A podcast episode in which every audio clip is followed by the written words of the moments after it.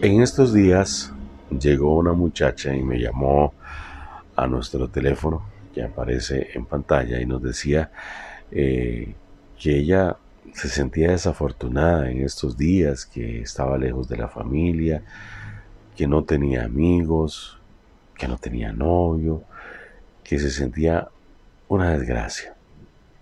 Y yo le llamo a la reflexión y le dije, mira, te voy a hacer un video precisamente para que lo pienses. ¿Tienes salud? Me dijo, sí.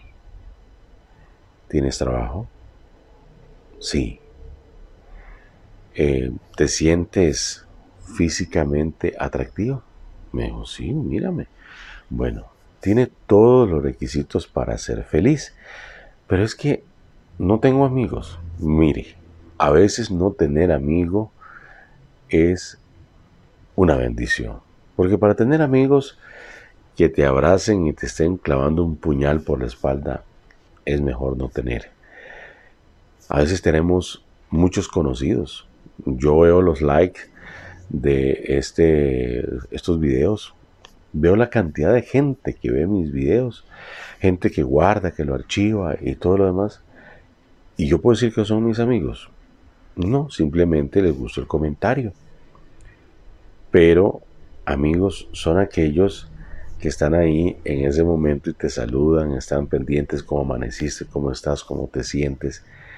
Eh, igual, a veces eh, queremos, pretendemos tener una pareja y resulta que esa pareja eh, no, no, no, no está pendientes de nosotros, no le interesamos para decirlo en, pocas palabras. Entonces, ¿para qué tener un novio? ¿Para qué tener una novia que solo te busque para aquello? O solo te busque para cuando quieres sentirse acompañado. Agarre un papelito, por favor, y escriba las cosas lindas, buenas que le han pasado durante este año, su salud, eh, tiene trabajo, eh, se siente bien, realmente se viste bonito. Disfrute, disfrute su vida.